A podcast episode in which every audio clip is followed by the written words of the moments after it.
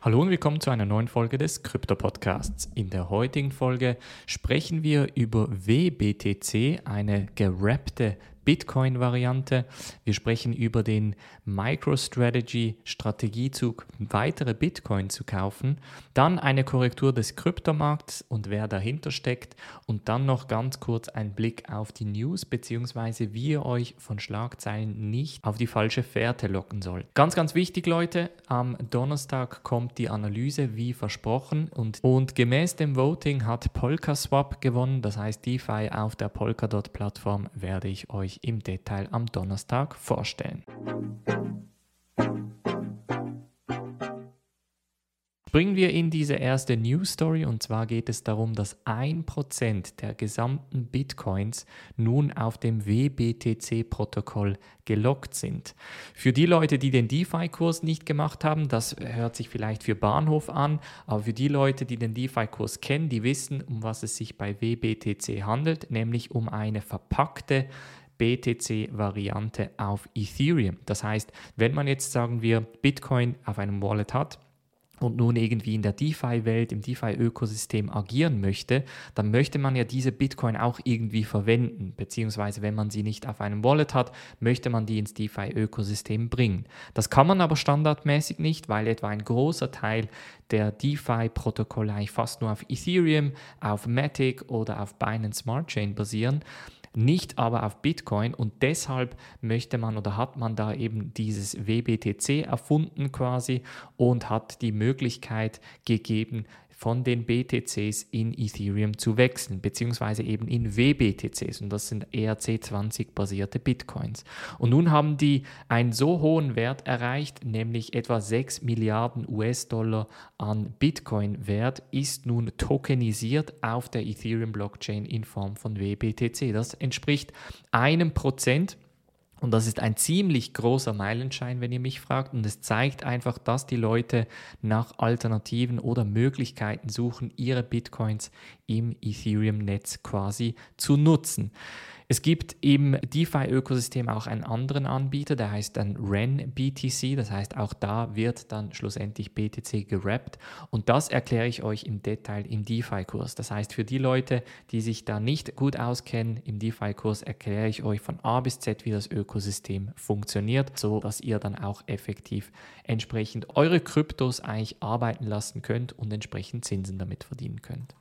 Als nächste News Story sprechen wir über MicroStrategy denn die planen ein weiteres Investment in Bitcoin und zwar dieses Mal einen sogenannten Anleihenabverkauf von etwa 400 Millionen US-Dollar, um sich damit entsprechend neue Bitcoins zu kaufen. Das ist nicht das erste Mal, dass MicroStrategy so einen großen Schritt macht, ist auch, war auch so ein bisschen zu erwarten, vor allem weil MicroStrategy jetzt genau auf dem Plan ist, eigentlich wirklich sehr, sehr groß in entsprechend Bitcoin zu investieren und sie haben auch eine separate Firma dazu gegründet. Sie nennen es es lustigerweise sogar Macro Strategy und möchten nun damit entsprechend ihre Bitcoin-Bereich ähm, oder ihren Bitcoin, ihr Bitcoin-Investment weiter vergrößern. Eine sehr spannende Sache und zeigt einfach auch die Überzeugung von MicroStrategy.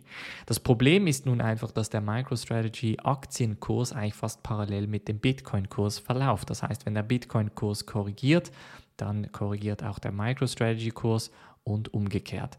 Von daher ist natürlich eine riskante Strategie, aber ich glaube, Michael Saylor ist da wirklich so auf dem 5- bis 10-Jahres-Horizont fokussiert. Von daher glaube ich nicht, dass, ähm, dass er da, ich sag mal, blind einfach in Bitcoin investiert.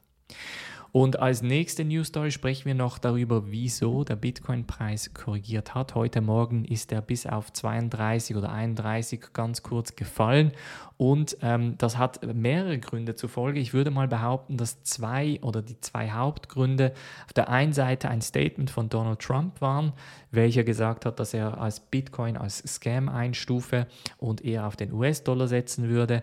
Und das zweite ist, dass die Miner konsistent eigentlich etwa 5000 Bitcoin in einer Woche verkauft haben. Das kann natürlich den Preis insofern beeinflussen, weil die Leute ein bisschen Angst haben, dass die Miner vermuten, dass der Preis weiterhin korrigieren wird und das kann dann dementsprechend den Markt äh, weiter runterreißen. Jetzt ist natürlich die ganz große Frage, ist der Bullenmarkt fertig? Sind wir jetzt im Bärenmarkt? Müssen wir uns auf einen dreijährigen Bärenmarkt mindestens vorbereiten? Keiner weiß es so genau. Ich glaube, wir sind noch nicht komplett durch mit dem Bullenmarkt. Ich glaube, wir werden noch eine äh, Korrektur nach oben sehen, aber die Frage ist natürlich, wann, wie das wird natürlich auf jeden Fall spannend. Und jetzt möchte ich euch zum Abschluss noch eine Schlagzeile bzw. eine News-Headline vorlesen. Ist jetzt eigentlich auch nicht wichtig, von, welchem, von welcher News-Seite, weil es geht darum, dass eigentlich fast alle News-Seiten solche Schlagzeilen schreiben und dementsprechend euch in die Irre führen können. Und zwar steht hier, und der Artikel wurde gestern Abend um 19 Uhr rausgegeben, Bitcoin rangiert im Niemandsland, Altcoins zeigen sich weiter bullish. Der Kurs der Kryptoleitwährung Bitcoin BTC kann sich nach einem kurzen Rücksetzer bis an die 34.800 US-Dollar leichter erholen und auf aktuell 36.600 US-Dollar ansteigen. Von dieser Stabilisierung profitiert auch die überwiegende Mehrheit der Top 100 Altcoins.